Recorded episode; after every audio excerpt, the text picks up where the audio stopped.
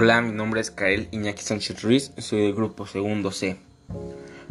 Voy a hablar sobre la economía mexicana en 1854 y 1900. Pero primero voy a dar un resumen de la clase anterior, un breve resumen. La clase anterior solamente vimos un poco de economía mexicana en 1854 y 1900, sistema político porfirista y cultura mexicana de 1854 y 1900. Ahora ya empiezo. Introducción. En esos tiempos los conservadores y liberales coincidían en que la economía tradicional estaba en ruinas y que la solución era modernizarla. Durante el porfiriato, el país abrió las puertas de la economía nacional a la inversión extranjera. Asimismo, se invirtieron grandes capitales norteamericanos, ingleses y franceses en distintas ramas de la economía y tuvieron bajo su control el campo, la industria, minería, los ferrocarriles, la electricidad, la banca, el comercio y para principios del siglo XX también el petróleo. Proyectos económicos. A mediados del siglo XIX, la economía mexicana era predominantemente rural y prevalecían condiciones que se identifican con el antiguo régimen. La población crecía poco, las principales actividades agrícolas desligadas de una economía monetaria y la producción estaba condicionada por los factores y ritmos naturales, las estaciones, las lluvias, la fuerza animal y humana. La actividad económica del país se mantuvo concentrada en la zona centro del territorio y permanecía como la región principal agrícola y minera. La actividad industrial y artesanal era relativamente modesta por la falta de capitales de consumidores y de innovación tecnológica. En los puertos y las ciudades se desarrollaba una actividad comercial significativa, donde se importaban bienes de consumo de Europa, Asia y Estados Unidos. Después de la revolución de Ayutla, el proyecto liberal fue, ganando terreno en México y sus representantes empezaron a aplicar una serie de, reformas constitucionales para transformar las estructuras jurídicas, económicas y sociales que hasta ese momento bloqueaban la implementación del capitalismo industrial de libre competencia en México. Los liberales basaron en principios del liberalismo económico. Esta doctrina o ideología proponía ser militar a la intervención del Estado en la vida económica y traza las bases para el desarrollo del capitalismo. El campo mexicano en la segunda mitad del siglo XIX.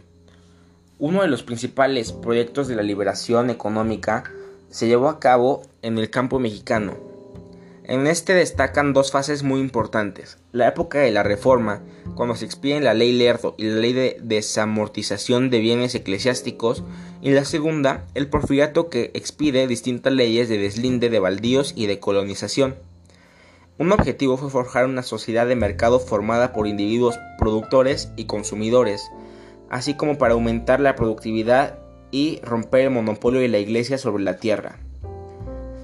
El ministro de Hacienda Lerdo de Tejada, expidió la famosa Ley Lerdo, que prohibía a las corporaciones civiles y eclesiásticas poseer o administrar bienes raíces para un beneficio particular. Cuando se rompe el poder de la Iglesia sobre las tierras, justificaron términos del proceso de secularización, la separación del Estado y la Iglesia, el monopolio económico que ejercitaba desde tiempos coloniales. La famosa ley Lerdo rompió el monopolio de la iglesia mexicana, pero más que nada atacó la propiedad comunal de los indígenas prevalecientes en la zona centro y sur del territorio nacional. En el contexto de la Guerra de Reforma se promulgó en 1859 la nacionalización de bienes de la Iglesia sin redistribución. Industria mexicana en la segunda mitad del siglo XIX. A mediados de este siglo, la industria nacional estaba relativamente subdesarrollada por la falta de capital y un mercado para la venta de bienes. El impulso a la industria nacional provenía principalmente de familias que habían hecho una fortuna en el sector agrícola. Una industria muy fuerte fue la textil, que surgió a mediados del siglo XIX. Enrique Florescano menciona que en 1843 había 57 fábricas con 125 mil usos en actividad que producían 7 millones de piezas de manta con valor de 5 millones de pesos. En 1856 había 46 empresas de hilados y tejidos establecidas en Distrito Federal, Durango, Jalisco, Colima, Michoacán, Estado de México, Puebla, Querétaro y Veracruz. En esos establecimientos eran donde se fabricaban las mantas, hilazas, rebozos, cotón, alemanisco y otros productos. La expansión industrial fue una gran medida posible gracias a la estabilidad política. La expansión industrial fue una gran medida posible gracias a la, estabilidad política. Las inversiones eran principalmente extranjeras, provenientes de los Estados Unidos, Francia, Alemania, España y Holanda.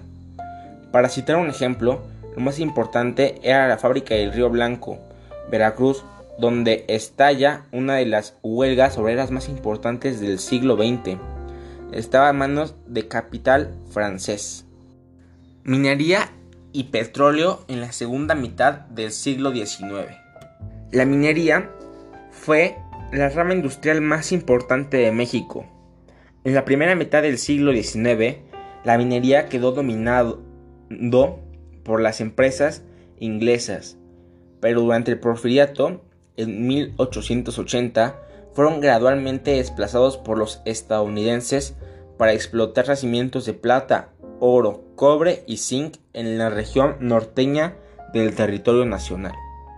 Las empresas mineras recibían amplios beneficios del gobierno mexicano, como quedar exentos de pagar pagos tributarios por la importación de materias primas, herramientas y recibir títulos de propiedad sobre el suelo y subsuelo. Esta resolución favoreció a los grandes terratenientes, rancheros y empresarios quienes impulsaron la explotación de minas y de oro, plata, mientras que en 1877 se extraían 607 toneladas de plata. En 1910 alcanzó las 2.330 toneladas. Comercio en la segunda mitad del siglo XIX. Con la liberación del comercio, México fue dependiendo más de la economía internacional, que en este momento se encontraba en una fase expansiva. La importación del extranjero no aportaron al desarrollo productivo porque se concentraron principalmente en la satisfacción de bienes suntuarios para las clases altas, textiles, abarrotes, papel, libros, cristal y losas, en su mayoría provenientes de Inglaterra, Francia y Alemania. Con las exportaciones, el país acumuló riquezas y esto tuvo efectos favorables en otras actividades productivas. Por otro lado, hizo una economía más dependiente frente a las fluctuaciones internacionales de la demanda y de los precios. Transporte y comunicaciones en la segunda mitad del siglo XIX. Este se divide en varios factores. Primero, caminos. Hasta el siglo XIX, el medio de transporte más común había sido la carreta y el carruaje, pero en tiempos de revolución industrial se había convertido en un obstáculo para los fines comerciales y productivos, ya que eran demasiado lentos e ineficientes, y era caro utilizarlos. Además, las haciendas eran las entidades que acaparaban los servicios de transporte tanto de carga como de personas. México contaba además con un territorio difícil de explorar. Las carretas y caminos existentes eran muy viejos y peligrosos, debido a que habían trazadas desde los tiempos de la colonia. Pero para la década de 1880 había 9.000 kilómetros de carreteras, siendo las más importantes la vía México-Querétaro-San Luis Potosí, con ramales a Guanajuato y Guadalajara, Guadalajara, San Blas, Cuautitlán, San Juan del Río, México, Toluca, Morelia, México, Puebla, Tehuacán, Esperanza, Jalisco, San Marcos, Amozoc, Veracruz, etc. Ferrocarril. La construcción de la red ferroviaria nacional que conectaba a las principales ciudades mexicanas fue uno de los proyectos liberales más importantes de ese siglo. Durante el Segundo Imperio, Maximiliano firmó el contrato para la construcción del ferrocarril de México a Veracruz y en 1869 Juárez inició el proyecto de la construcción de la vía férrea que conectaba al principal puerto comercial Veracruz con la capital mexicana con la finalidad de facilitar la circulación de mercancías y fortalecer el mercado interno y externo.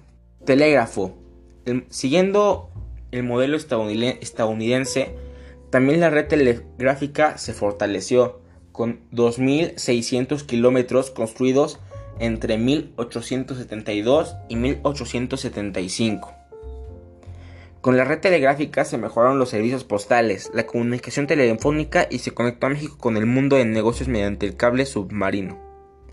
Transporte marítimo. El transporte marítimo fue denominado por las empresas extranjeras. Había líneas que conectaban las costas del Atlántico de los Estados Unidos con el Golfo de México y líneas europeas que conectaban el viejo con el nuevo continente. Finanzas públicas en la segunda mitad del siglo XIX. Una de las grandes reformas y de las más importantes fue la abolición de las alcabalas a nivel federal.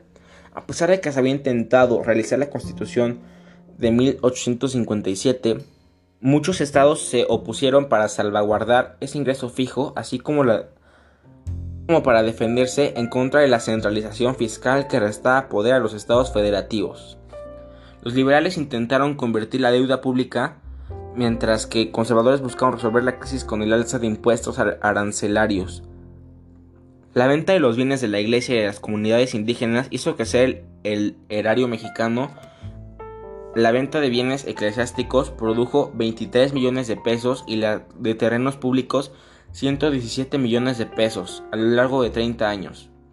La deuda externa de México ha sido un problema desde su fundación y en esta etapa la guerra abandonó la crisis de la deuda por la acumulación de créditos para sufragar el enfrentamiento bélico entre liberales y conservadores.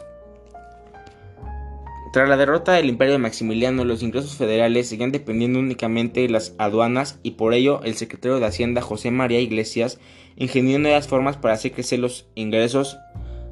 Se redujo al ejército de 80.000 a 20.000 efectivos. Hasta ese momento representaba el 70% del gasto federal.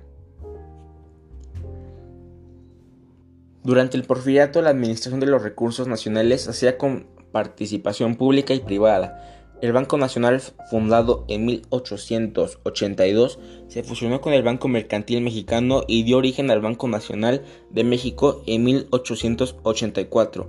En este banco participaba capital mexicano y español y tenía las siguientes funciones. Recaudaba impuestos, otorgaba préstamos y anticipos al gobierno y se encargaba de la tesorería general.